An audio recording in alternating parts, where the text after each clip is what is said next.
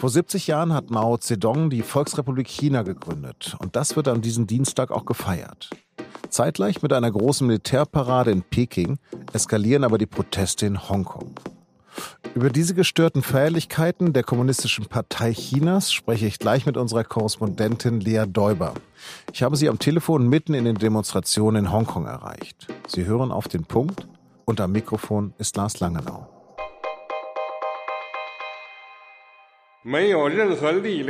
Es gibt keine Macht, die die Grundlagen dieser großen Nation erschüttern kann. Und keine Macht kann das chinesische Volk und die Nation aufhalten, vorwärts zu marschieren. Das hat der chinesische Präsident Xi Jinping vor der Kulisse eines historisch aufgeladenen Ortes in Peking gesagt. Er steht auf der Empore des Tores des himmlischen Friedens. Genau dort hatte Mao Zedong am 1. Oktober 1949 die Gründung der Volksrepublik proklamiert. Hier steht seit Jahrhunderten der Eingang zur verbotenen Stadt der chinesischen Kaiser. Und hier rollten 1989 Panzer die Demokratiebewegung mit brutaler Gewalt nieder. Jetzt findet hier die größte Militärparade Chinas in seiner Geschichte statt. Mit 15.000 Soldaten, 160 Flugzeugen und 580 Panzern. Der Generalsekretär der KP ruft zur Einigkeit auf und verspricht dem Land noch mehr Wohlstand auch in Hongkong und Macau. Aber in Hongkong sieht das gerade ganz anders aus. Dort sind am Dienstag Hunderttausende trotz eines Demonstrationsverbotes durch die Straßen der Sonderverwaltungszone gezogen. Und genau dort habe ich heute Mittag unsere Korrespondentin Lea Däuber am Handy erreicht. Ja, okay. Ja. Lea, du bist gerade in Hongkong, wo seit Monaten demonstriert äh, wird. Im Hintergrund hört man, dass Menschen fliehen. Was ist da gerade los? Was erlebst du da gerade?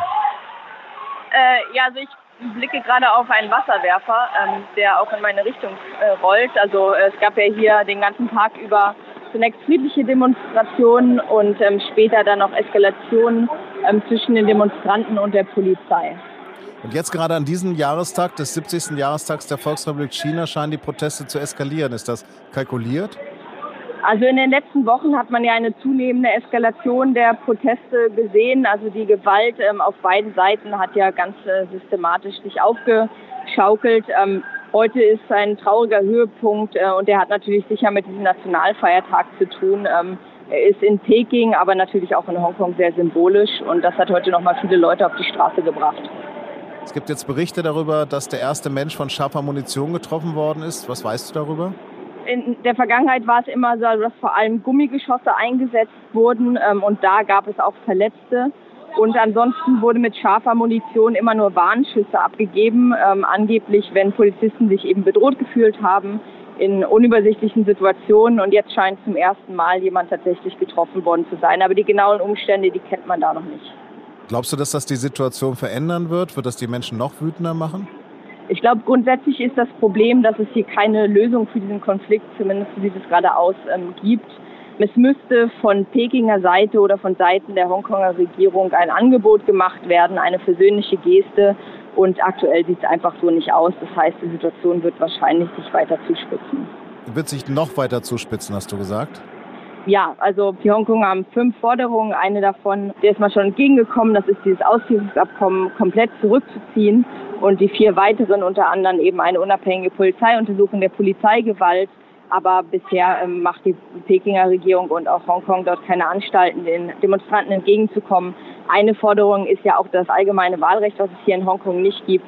Und man kann, glaube ich, sagen, ist völlig ähm, außer Frage, dass Peking ähm, da klein beigeben wird. Schon, dass sie überhaupt sich eingelassen haben, eine Forderung nachzukommen, ist schon sehr außergewöhnlich. Also die fünf, ähm, da muss man schon sehr optimistisch sein. Wie groß siehst du denn die Wahrscheinlichkeit, dass Peking dort einschreiten wird und möglicherweise sogar einmarschieren wird? Ja, also das halte ich für sehr unwahrscheinlich. Die Pekinger Regierung hat sich darauf vorbereitet. Also es gibt ja Truppenbewegungen an der Grenze zu Hongkong. Und laut eines Reuters-Berichts hat man hier die Truppen auch verdoppelt. Äh, nichtsdestotrotz ähm, hätte das natürlich eine äh, Signalwirkung auch ins Ausland. Das wäre ein massiver Vertrauensverlust für im Prinzip alle Partner Chinas, aber auch äh, Hongkong ist ein sehr wichtiger Wirtschaftsstandort. Das hätte Konsequenzen hier für die Geschäfte, für die internationalen Firmen, die sich wahrscheinlich ähm, relativ zügig zurückziehen würden. Also ich glaube, das ist das allerletzte Mittel, was die Pekinger Regierung ähm, einsetzen würde. Und ähm, also ich glaube nicht, dass man davon erstmal zeitnah ausgehen sollte. Was bekommen denn die Menschen in Peking und in den anderen Landesteilen der Volksrepublik davon mit? Ja, also anfangs hat die äh, chinesische Regierung eine sehr erstaunliche äh, Propagandakampagne gefahren und haben das sehr groß gespielt. Ähm, viele Themen werden hier von Anfang an zensiert. Das war bei dem Thema erstaunlicherweise nicht so.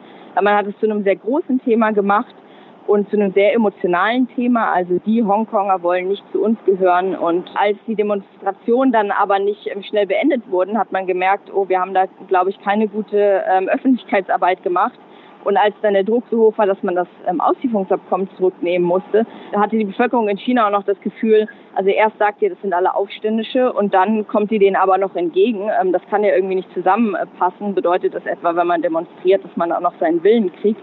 Ähm, also das war ein großes Fiasko für die Propagandaabteilung in China. Und äh, mittlerweile fährt man einen extrem anderen Kurs und zensiert eigentlich zu großen und Ganzen die Debatten um Hongkong und spricht aber weiterhin von Aufständischen und von Randalierern und von jungen Leuten, die nicht wissen, ähm, was gut für sie ist. Du schreibst in dem Leitartikel heute in der Süddeutschen Zeitung, dass China selbst eine demokratische Geschichte hat. Spielt das an diesem Jahrestag eine Rolle? Ja, es ist natürlich ähm, so, also die äh, Kommunistische Partei ist ja vor 70 Jahren an die Macht gekommen, hat die Volksrepublik gegründet und ist seitdem eine Einparteienherrschaft. Und äh, da geht es natürlich grundsätzlich immer darum, äh, wie legitimiert man diese Herrschaft. Viele andere Staaten sind demokratisch. Selbstverständlich fragen die Chinesen, warum ist das anders bei uns als äh, beispielsweise jetzt in Europa, wenn sie dorthin reisen, was sie ja auch können. Und deswegen ist so die Frage, was erzählt man seinem Volk, wie ist das Narrativ? Und das ist eigentlich so dieser chinesische Sonderweg, von dem Peking immer spricht. Also wir, äh, wir in China äh, brauchen die KP, die KP ist gut für China und ohne die KP ähm, wären wir nie so weit gekommen, äh, wie man ja auch tatsächlich gekommen ist in den letzten 40 Jahren seit der Öffnungspolitik. Also so dieses Narrativ, KP ist China, China ist die KP und ähm, ohne würde das Land ins Chaos stürzen. Das spielt schon eine sehr große Rolle. Und dafür muss man natürlich so die demokratischen oder die anderen Denkschulen, die es in China gegeben hat, zum Beispiel Anfang des 20. Jahrhunderts, die muss man natürlich ver vergessen äh, machen. Also 89 gehört ja dazu. 89. Mhm. Ähm, das Massaker vom Tiananmenplatz. Ja, genau. Also äh, 89 war ja nicht nur eine Studentenbewegung, sondern tatsächlich eine sehr breite Bewegung in ganz China. Ähm, der sich viele Leute angeschlossen haben, auch Arbeiter zum Beispiel, ähm, zwischenzeitlich eine Million Menschen und mehr auf dem Platz des Chemischen Friedens, die dort äh, demonstriert haben. Und äh, eine offene Debatte ist natürlich nicht möglich, weil das würde dieses ganze Narrativ in Frage stellen. Ja, das war es eigentlich. Vielen, vielen Dank. Das bringt dich irgendwie in Sicherheit oder mache irgendwas. Ich weiß es nicht, wie lange du dann noch ja, Ja, ich, ich muss, jetzt hier mal, muss jetzt hier mal weg. Ich danke dir fürs Gespräch. Ich, ja, sehr gerne. Und jetzt noch Nachrichten. Heinz-Christian Strache zieht sich komplett aus der Politik zurück. Das hat der ehemalige österreichische Vizekanzler in Wien bekannt gegeben. Seine Parteimitgliedschaft in der rechten FPÖ will er ruhen lassen. Er will so eine Parteispaltung verhindern und sieht sich dabei als Opfer der Ibiza-Affäre. Die mir widerfahrenen rechtswidrigen und ich sage hinterhältigen und demokratiefeindlichen äh, Aktionen und Anfeindungen, welche offenbar Realität in der Politik unseres Landes geworden sind, sind nicht nur mir zum Verhängnis geworden, sondern sind und bleiben eine Gefahr für unsere Demokratie, die ein Spielball für bis heute nicht bekannte Kräfte geworden ist, die offenbar jahrelang strukturell und kriminell hier an gewissen Entwicklungen gearbeitet haben. Pflegebedürftige und ihre Angehörigen sollen künftig mit einem neuen Pflegetüv leichter gute Heime finden. Am Dienstag startete das neue System, nachdem die mehr als 13.000 Pflegeheime in Deutschland begutachtet werden. So soll es deutlich mehr Informationen geben, mit denen Qualitätsunterschiede zwischen den Einrichtungen besser vergleichbar sind. Das hat der Spitzenverband der gesetzlichen Krankenversicherungen gesagt.